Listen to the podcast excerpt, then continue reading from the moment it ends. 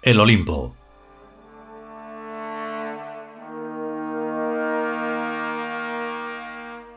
Vigésimo capítulo. Tercera parte.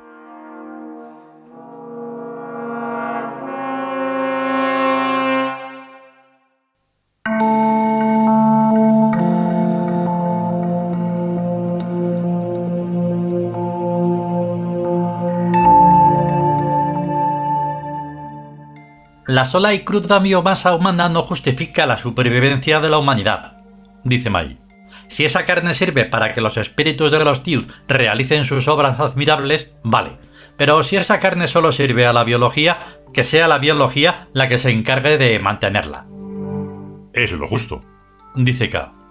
Por eso no debemos preocuparnos cuando las hambrunas se llevan por delante a millones de humanos tercermundistas, ni cuando las guerras y las plagas se llevan por delante a millones de otros humanos.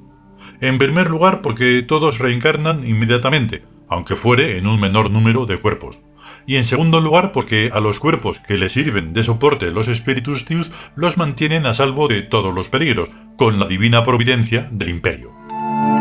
Alabado sea, dice Lor estamos en buenas manos.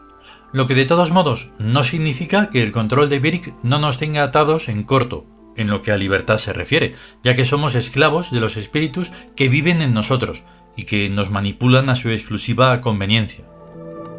También es justo, dice K. Nadie tiene derecho a vivir sin un para qué, sin una finalidad superior a la vida misma. Esto es lógico. Lo que no es lógico es vivir por vivir y estar exentos de toda finalidad. Hombre, dice Mai, eso es lo que se creen todos los seres humanos. Y eso es lo que no nos creemos, dice K, ninguno de los seres Tiud que coexistimos con los seres humanos. Finalidad y responsabilidad son las dos condiciones básicas de toda existencia física. Incluso aunque no percibamos toda la infinita gama de las finalidades posibles y útiles a las obras de los espíritus, de hecho estamos siempre inmersos en la otra también imperceptible e infinita gama de responsabilidades que a cada fallo nuestro nos castiga sin que comprendamos sus por qué. Pues ese es un buen criterio de observación e interpretación, dice Mai. De todo lo que vaya mal se deduce que en algo se está fallando. De todo lo que vaya mal, sí, pero no de todo lo que duela. Distingue K con sutileza. Muchos de nuestros dolores son preparatorios, igual que las molestias gimnásticas son preparatorias para una buena forma física. Los dioses nos están preparando para asumir la hegemonía en la Tierra y en todos los universos de la conciencia. Y eso a veces duele. Sutilmente por lo general. Completa Eli. Nuestros dolores suelen ser secretos e incomprensibles para los humanos que nos rodean. Ellos sufren por otras cosas y más ostensiblemente, casi como los animales. El imperio premia a la sabiduría y castiga a la estupidez. Dice K con la vaga sonrisa de quien ha pasado ya por innumerables estupideces. Por eso será que los intelectuales, dice Mai, viven vidas mucho más largas que los paletos, como saben todas las empresas de seguros. Obviamente, dice K. La vida cerebral es uno de los tesoros del imperio. La vida cerebral, que es escasísima en la gente vulgar, pero muy rica y abundante en los verdaderamente intelectuales. Fijaros en esto. La gente vulgar utiliza tan escasamente el cerebro que solo le resulta interesante lo que se mueve y lo que folla, o sea, lo muscular y lo espasmódico, en las muchas películas que ve y en las pocas novelas que lee, y por supuesto en los espectáculos deportivos. La parte del cerebro que sirve para pensar la tienen prácticamente muerta. Dime lo que te gusta y te diré cómo tienes el cerebro. En cambio, la poca gente que piensa está demostrando dos cosas, que puede hacerlo y que tiene en actividad a las neuronas nobles de su cerebro. Tenemos pues que, bajo el camuflaje del cuerpo, hay cerebros sanos y vigorosos y hay asimismo una inmensa muchedumbre humana de cerebros tullidos y moribundos.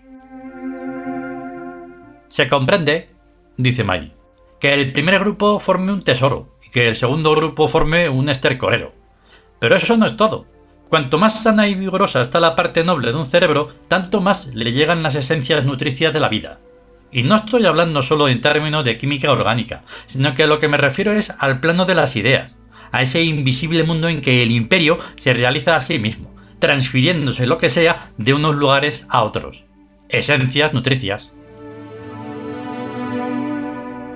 Una estructura como la imperial, dice K, que tiene continuidad y contemporaneidad entre todas sus épocas, tiende a formar el tipo de inteligencia productora de sabiduría con aportaciones de todas partes, porque con la sabiduría es con lo que está nutriéndose a sí misma. Estoy casi seguro de que la palabra sabiduría no es la correcta, pero sí está bastante próxima a aquello de lo que en realidad se trate. Como quiera que sea, lo que está claro es que el imperio no es ajeno ni indiferente ante ningún cerebro pensante. Eso por descontado. Luego, de algún modo, tiene que aviárselas para fomentar el tipo de actividad neuronal que al imperio le interesa, y para salvaguardar a esa actividad neuronal de todos los inimaginables peligros que eventualmente le estén acechando.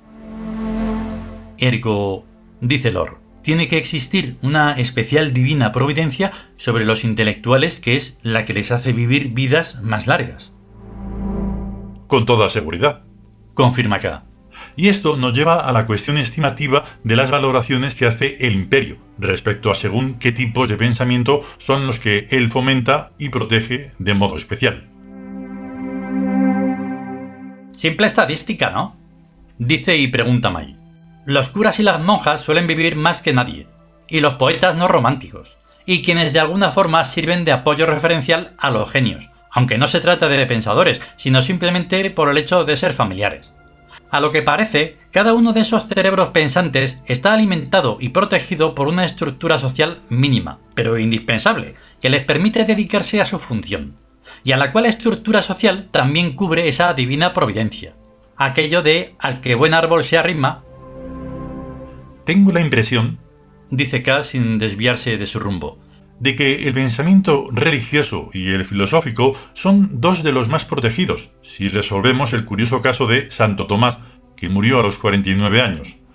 Quizá fue porque se estaba desviando de su destino lógico.